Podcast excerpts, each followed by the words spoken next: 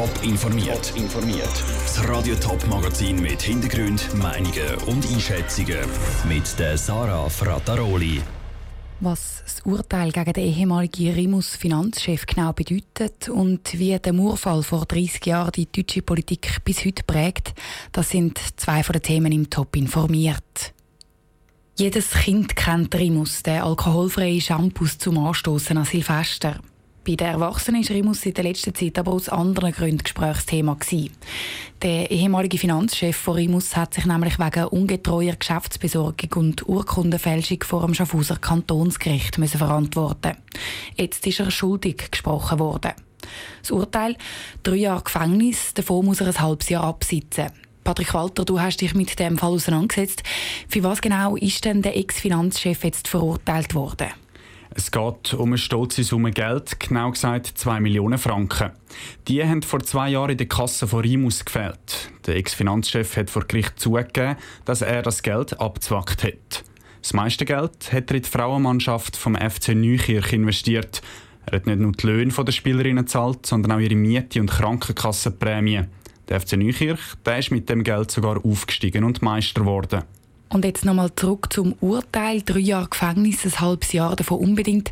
Ist das jetzt eher ein strenges oder eher ein mildes Urteil? Das Urteil liegt irgendwo zwischen den Anträgen von Staatsanwaltschaft und Verteidigung. Der Staatsanwalt hat dreieinhalb Jahre Gefängnis gefordert. Der Ex-Finanzchef hat die ganze Zeit auch sollen absitzen. Die Verteidigung hat eine Strafe von zwei Jahren gefordert, aber auf Bewährung.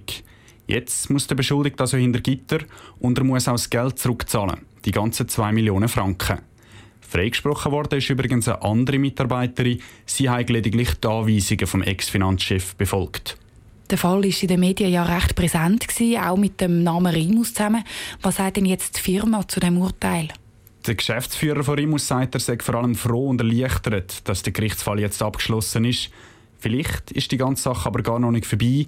Der Beschuldigte hat nämlich gesagt, er überlegt sich, das Urteil weiterzuziehen. So oder so, vom fehlenden Geld kommt die heutige Firma Rimus kein Rappen über. Kurz nachdem der Fall publik geworden ist, ist sie nämlich verkauft worden und heißt heute offiziell Rimus und Strada Wein AG. Die alte Firma Rimus, die wird im Moment liquidiert. Danke, Patrick Walter. Die 2 Millionen Franken die würden also gebraucht, um die Gläubiger von der alten Firma Rimus auszahlen. Aber ob das Geld je bei den Gläubigern ankommt, ist völlig unklar. Der Beschuldigte der hat das Geld ja ausgegeben und ob er jetzt gerade nochmal 2 Millionen Franken auf der höheren Kante hat, ist mehr als fraglich. Er hat zeitweise als Pizzakurier gejobbt und arbeitet inzwischen bei einem Transportunternehmen. Und wir bleiben gerade noch zu Schaffhausen. Die Stadt Schaffhausen könnte nämlich schon bald ein nationales Vorbild werden, und zwar im Stadtverkehr. Als erste Stadt in der Schweiz will sie all ihre Dieselbusse durch Elektrobusse ersetzen. Gerade gratis ist das aber nicht. Die Umstellung auf die elektrische Busflotte kostet 58 Millionen Franken. Das letzte Wort darüber hat das Schaffhauser Stimmvolk, und zwar am 17. November. Die Abstimmungsvorlage in der Übersicht im Beitrag von Selin Greising. Die ganze Schaffhauser Politik ist sich einig. Die Elektrobusse sollen bei der Abstimmung vom 17. November angenommen werden. Die neuen Busse sind wirtschaftlich und ökologisch sinnvoll.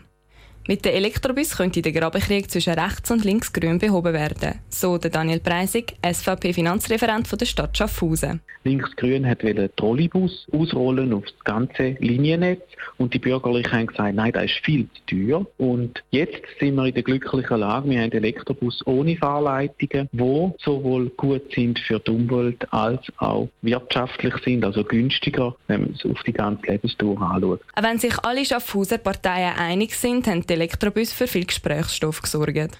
Die Probefahrt im September ist nämlich regelrecht in die Hose. Nach nur wenigen Fahrminuten hat der Bus angefangen zu holpern und ist kurz darauf stehen geblieben. Der Grund war ein Kabelschaden. Trotz dieser Panne vertraut der Grossstadtrat Simon Seppan von der AL den neuen Technologien. Er hat aber Bedenken, wenn es um die eingebauten Batterien der Bus geht. Hauptzweifel der ist sicher der Zweifel bezüglich der Batterien. Oder der ist noch momentan relativ unsauber, weil die seltenen Rohstoffe müssen abgebaut werden. Da hoffen wir natürlich, dass sich da etwas entwickelt. Aber ich würde sagen, oder die Alternative ist, dass wir Erdöl verbrauchen und kaufen und die werden auch nicht immer nur super abgebaut. Falls die Wählerinnen und Wähler gegen die Elektrobus stimmen, investiert die Stadt Schaffhausen in neue Dieselbus. Die sind zwar nur halb so teuer wie die Elektrobus, müssten aber nach 10 Jahren schon wieder ersetzt werden. Die Elektrobus sollen bis zu 20 Jahre fahren Der Beitrag von Selin Greising. Über die Einführung der Elektrobusse in der Stadt Schaffhausen stimmen die Wählerinnen und Wähler dann am 17. November ab.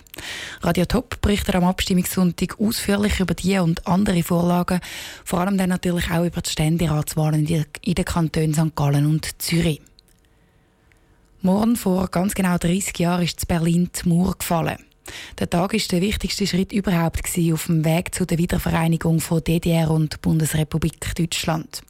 Und der historische Murfall, der prägt die deutsche Politik bis heute. Wie? Im Beitrag von Niki Stettler. Mein Ziel bleibt die Einheit unserer Nation. Es ist der Anfang vom Ende für die DDR. Die Rede vom damaligen deutschen Bundeskanzler Helmut Kohl. Die Wiedervereinigung war ein langer Prozess. Ein Prozess, der laut dem Dozent mit Fachbereich Politik von der Freien Universität Berlin, Stefan Bollinger, auch 30 Jahre später noch nicht abgeschlossen ist. 30 Jahre danach hat nicht dazu geführt, dass Deutschland eine einheitliche Gesellschaft ist, sondern dass sie über weite Strecken ein Staat sind, aber doch irgendwo noch zwei Gesellschaften mit zwei unterschiedlichen Sozialisationen, mit zwei unterschiedlichen Erfahrungshorizonten, mit unterschiedlichen auch sozialen Bindungen ist. Dieser Unterschied prägt die deutsche Politik bis heute.